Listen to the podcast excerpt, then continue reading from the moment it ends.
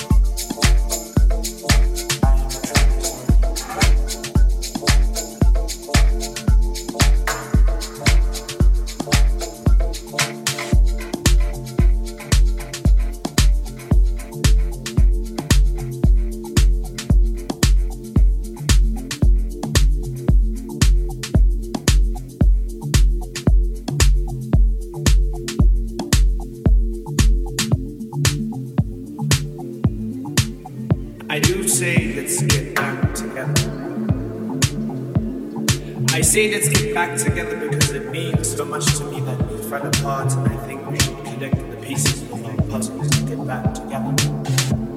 I do say we should meet and talk.